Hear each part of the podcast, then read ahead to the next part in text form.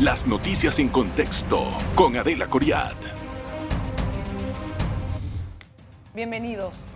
Hoy en contexto les voy a hablar de un estudio interesantísimo que se hizo sobre los millennials, el futuro y la forma en cómo ellos proyectan sus principios, sus deseos de participar en una cosa o la otra y la importancia que tienen estas revelaciones se reflejaron gracias a unas encuestas que hicieron desde el Senacit y la Universidad de Panamá, el Instituto de Estudios Especializados de la Universidad, para encontrar cuáles son esos eh, principales eh, inquietudes que tienen los jóvenes. Y quiero decirle que los resultados que muestran eh, pintan como que ellos ven un panorama prácticamente desolador. Y esa, esa misma información era la clave para entender por qué tantos jóvenes salieron a marchar en la mina.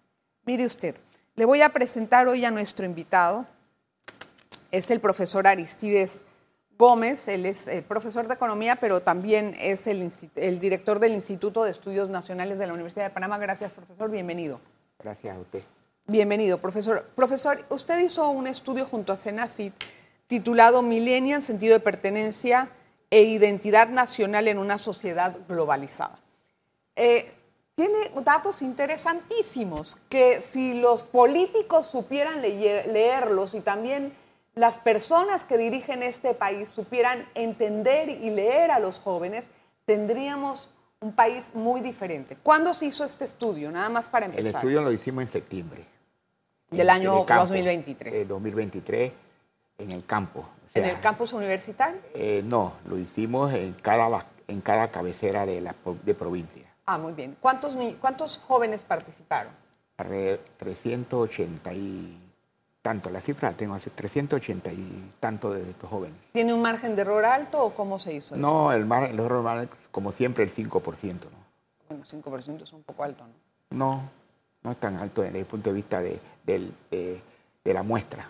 Ahora, en este, en, esta, en este universo de preguntas, ¿por qué se buscó la identidad nacional en una sociedad globalizada? ¿Por qué ese tema?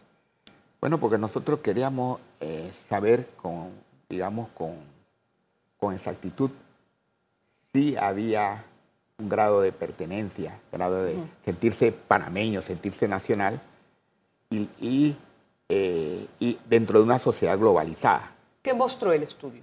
Bueno, el estudio mostró, eh, efectivamente mostró eh, que los jóvenes están más interesados en el medio ambiente, no quieren saber de las políticas de gobierno que no los ha favorecido, tampoco quieren saber de, de, los partidos políticos, sin embargo, esas se identifican mucho con el medio ambiente. Es más, están dispuestos a, ceder espacios de la tecnología a favor del medio ambiente. Hay datos súper interesantes. Y como este estudio se hizo en septiembre, en noviembre fueron las, eh, las protestas. Mira el dato interesantísimo. ¿Cuál fue? El 94% de los jóvenes encuestados dijo que estaría dispuesto a participar en un en una actividad del medio ambiente o en protesta para, para proteger el medio ambiente. ¿Fue así? Sí, exactamente. Ese fue un dato clave que no supo leer nadie. Sí, en realidad la, eh, había una gran equivocación con la juventud, en el sentido que pensaban que era una juventud amorfe, que no le importaba nada lo que Sin embargo, sí hay un sentido de patria si hay un sentido de, identidad nacional a pesar de la globalización, a pesar del alto consumo de productos de la globalización. Es más, si lo vemos desde el punto de vista económico, el valor agregado de los productos de la globalización son mayores que los productos tradicionales. Compártame otros datos del estudio. A ver, sí, me exactamente. poder ahondar para la gente. Por ejemplo, eh, eh, estudio reveló que el 95% tiene teléfonos. Smartphones. Sí. Bueno, están en la tecnología. Y la mayoría lo utiliza eh, arriba entre nueve y más horas, o sea, arriba de las cinco horas, todos utilizan el, el- el teléfono. Hasta para- los adultos hacemos eso. Exactamente. Y también el 42% manifestó que solo trabaja. Solo trabajan ellos. Y el 23% trabaja y estudia. De los que trabajan, la mayoría vive con sus padres. Y además, los que están casados también viven con sus padres. Y el promedio de salario de esos jóvenes son 600 dólares mensuales. Usted se puede imaginar que no puede comprar un apartamento jamás, ni, Ni una un casa. carro. Nada puede comprar. Por lo tanto, tienen que vivir con sus padres, que es una realidad. Sí, pero eso muestra también la escasez de oportunidades de trabajo para los jóvenes. Bueno, sí, es que ellos no tienen trabajo. Como no tienen trabajo, eh, estudian, se meten a las universidades. Por Pero- eso que la- el crecimiento poblacional de la Universidad de Panamá, estamos llegando a los 100.000 estudiantes. ¿Y por qué? Porque los jóvenes buscan trabajo y no encuentran. Y ya algu- algunos han decidido no buscar más porque no hay. Sí, el 20% sigue siendo Nini. Sí, también, eso sí se menciona. eso Sí, sí Nini, se ni refleja. estudi- esa es una cifra que ha quedado constante a lo largo de los estudios que se han efectuado.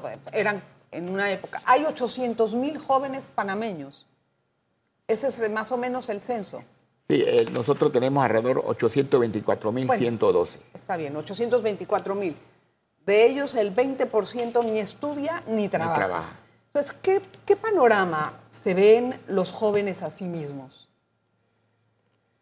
Se identifican mucho con el medio ambiente. Usted pudo verlo ahí en, en las encuestas que nosotros hicimos a los jóvenes. Se refleja claramente el porcentaje muy elevado de los problemas de medio ambiente.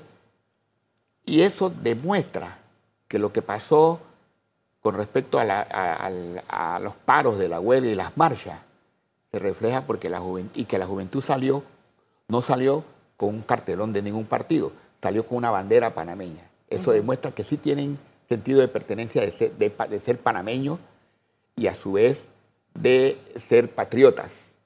¿ya? Voy a hacer una pausa, profesor. Vamos a regresar enseguida con más acerca de este estudio. No se vaya porque este estudio puede ser de gran utilidad para pactar políticas de Estado para sacar adelante a la juventud. En breve regresamos con En Contexto. Gracias por continuar en sintonía. Hoy hablamos de un estudio que se hizo a los millennials. Profesor, nada más para dejar clara a la, a la audiencia, los millennials, ¿qué, ti- qué tipo de generación son? Son del desde 18 a 30 años. de 18 a 30 años. Muy bien. Entonces, ellos eh, tienen una orientación mucho más acercada al medio ambiente. ¿Qué sienten en cuanto a que a Panamá? ¿Cuál es su identificación con Panamá? Eh, por ejemplo, eh, la identificación que están dispuestos inclusive a, en un momento de defender la patria, a salir a defender la patria. ¿Qué porcentaje dijo eso? Creo que eso fue el, aproximadamente un 78%. 78%. 78% está dispuesto a salir a defender la patria ante una intervención extranjera. Exactamente. Y sienten admiración por los héroes el 76%. Las necesarias iniciar, eh, digamos, deportivas, si necesitan deporte. 88.5 ha dicho que, ne- que necesita más deporte. Ujú, Que quisieran más deportes. ¿sí? Colgaría en algún momento la bandera nacional en su eh, de residencia y redes sociales. Por redes sociales, dijo 87.5. O sea que sí existe, sí existen eh, una juventud que está dispuesta, que tiene un sentido de lo que es de pertenencia, de, de ser ¿Cuántos de, ellos, ¿Cuántos de ellos están dispuestos a vivir en Panamá y cuántos no? Con ese sentido de pertenencia. ¿Se preguntó eso? por ejemplo? 50% piensan que eh, Panamá es uno de los mejores países del mundo para vivir. 50% no. Pero ahí hay una contradicción, en el Sí, claro. sentido no de pertenencia, sino del futuro que ellos pueden ver en el país. ¿Cuál es la proyección que se tiene para ellos?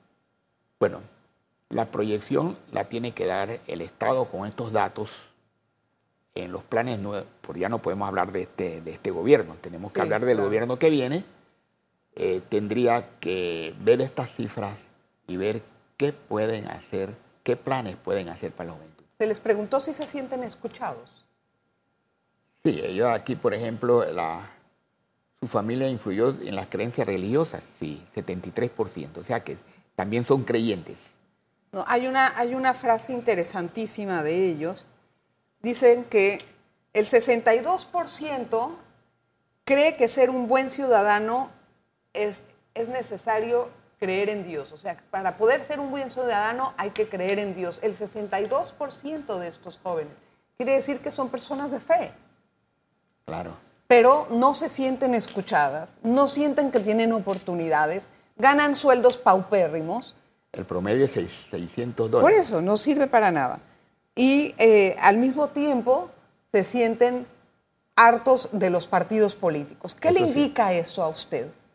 Eso me está indicando que en estas votaciones, si no hay una propuesta para esta juventud, o sea, del, del entre 18 y 30 años, eh, posiblemente no van a votar con ninguno, si no hay una propuesta. O sea, que puede haber un buen abstencionismo de la juventud. Claro, para eso entonces los candid- diferentes candidatos a la presidencia tienen que pensar de establecer políticas muy claras para esta población. Y creo que es necesario decir que para poder llegarle a los muchachos no es necesario decirles, hola, la P, ¿cómo estás? No, es necesario hablarles serio y darles a ellos una forma de cómo pueden crecer y evolucionar si se logra esto.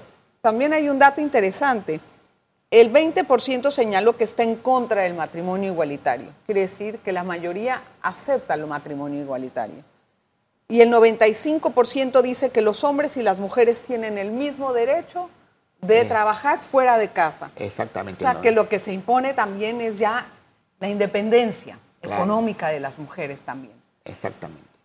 Eh, el 40% no participa ni forma parte de una organización. Y esto es interesante. ¿Qué quiere decir?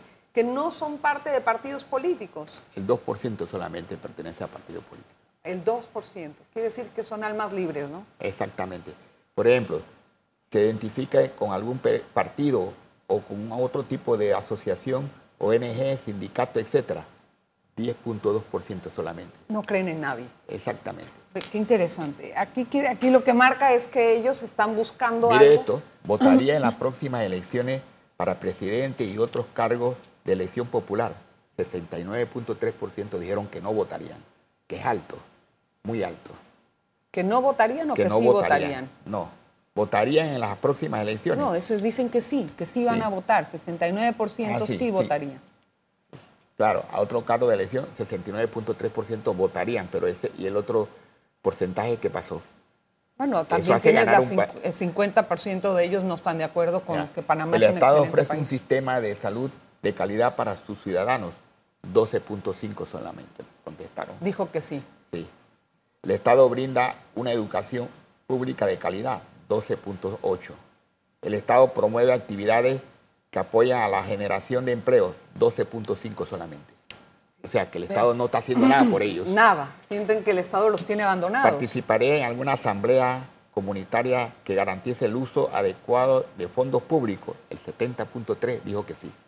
O sea, que es bastante elevado. Panamá, la justicia es igual para todos. 12.5 dijo que no. O sea, muy poco, No, muy bajo. dijo que sí. Que 12.5 dijo que sí. Pero O sea, el resto que dijo sigue- que no. Claro, alto. siendo, siguen teniendo exclusión. Claro. En, en la justicia, Claro. en las políticas públicas, en, En- el salario. Claro, en Panamá hay una el- justa distribución de la riqueza, 7.3%, o sea, que prácticamente no hay distribución de la riqueza. En, lo- en Panamá hay igualdad de oportunidades para todos, 10.4. Nada más acepta que sí hay, pero el resto dice que no, que, es, que es la mayoría. ¿Y la última cuál es? En Panamá es, es el mejor país para vivir, 50%. Ajá, el que lo hemos hablado. ¿Y ¿Aquí qué sigue? No, no, Ah, ya se acabó. Lo que, lo que, lo que es importante entender de este estudio, eh, Aristides, es quién lo va a emplear para poder hacer una política pública. ¿Qué se va a hacer con todos estos datos? Bueno, yo tengo que ahora sentarme a hacer una redacción de todas estas variables y eh, decirle a los candidatos a la presidencia, mire, aquí hay esto. ¿Qué proponen?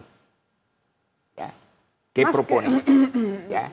Sí, pero es que esto se puede usar, lo pueden usar algunos candidatos también eh, con algunos fines, otros con, con, otro tipo de objetivos. Y la idea es que los jóvenes realmente tengan políticas serias. Insisten todavía, por ejemplo, ¿estaría dispuesto a participar en asociaciones protectoras de animales? 86.7% dijo que sí, que sí están dispuestos. ¿Defendería a un desconocido en caso de una agresión a su vida? 72.7% dijo que sí. O sea, que son altruistas todavía. exactamente. Eh, se creía que esa juventud millennial estaba como dormida. No está dormida. Y las manifestaciones que se dieron durante las minas.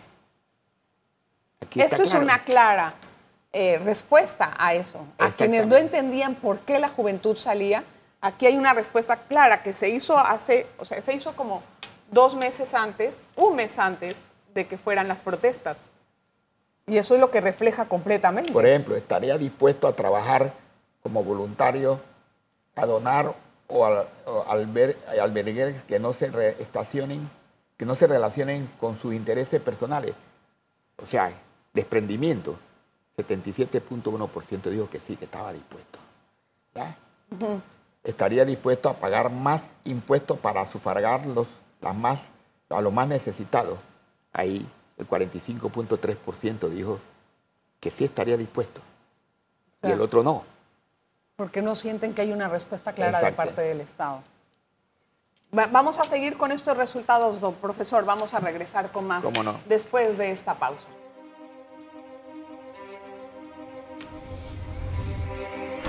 En breve regresamos con En Contexto. Este es un programa sumamente útil para cualquier político que vaya a, no importa el cargo de elección popular, porque deberían de tener una lectura mucho más clara de los jóvenes. Mire, las principales preocupaciones de ellos son tres. El costo de la vida, la corrupción y el desempleo. Esas son tres manifestaciones que ellos expresan como sus principales problemas o los que ven en el Estado me quedó de ver otros, otros, eh, otros resultados interesantes, profesor.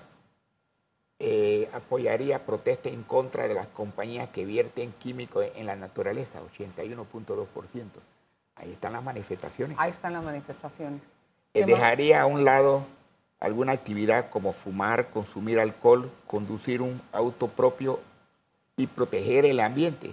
76% dijo que sí estaban O sea, que están dispuestos a sacrificar, a sacrificar sus vicios por el ambiente o sus comodidades. Y, mire, y esto es todavía un, porcentaje bien elevado.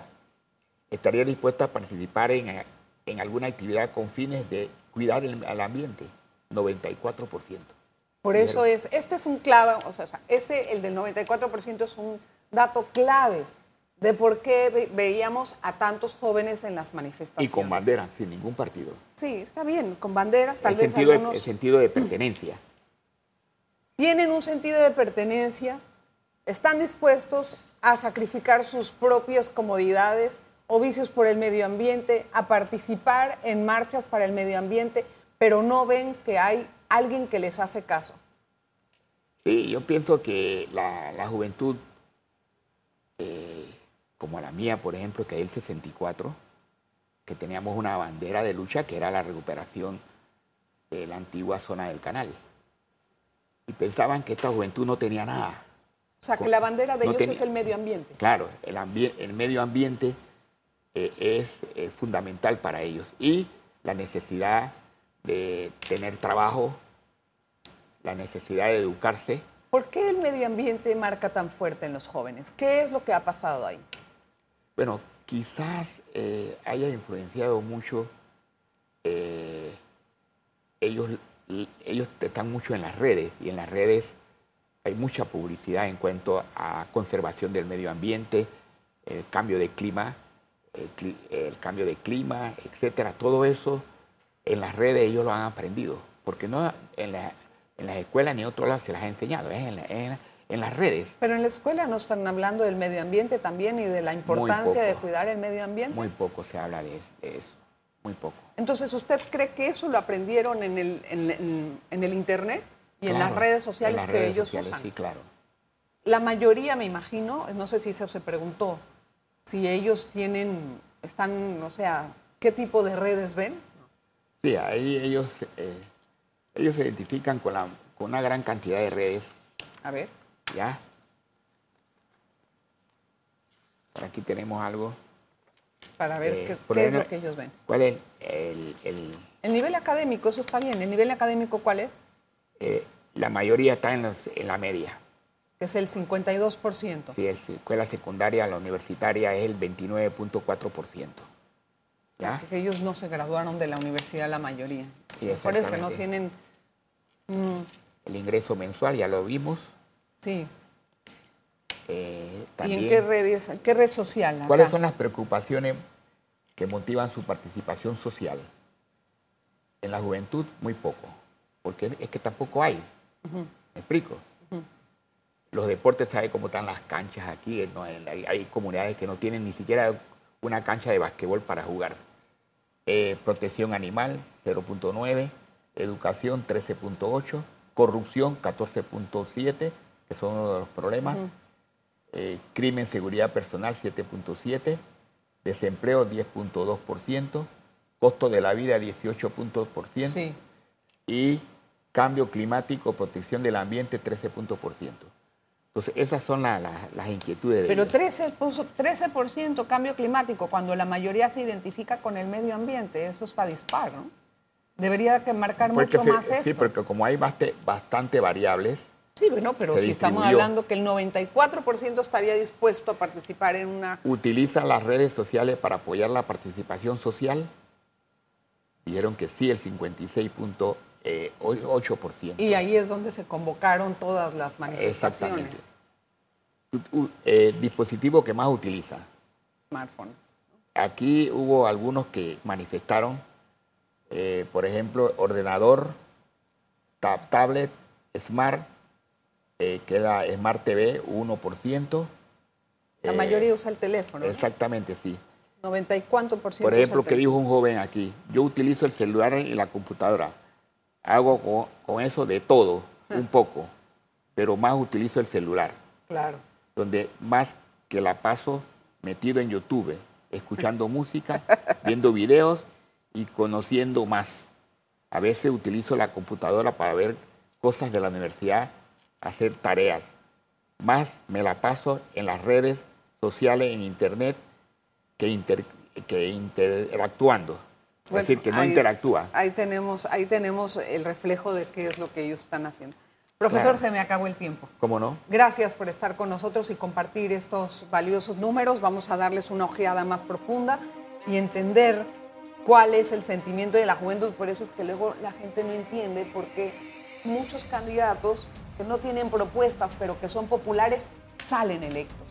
Y es esto, precisamente esto. Gracias, profesor. ¿Cómo no? Gracias, gracias a usted por estar con nosotros. Bienvenido siempre.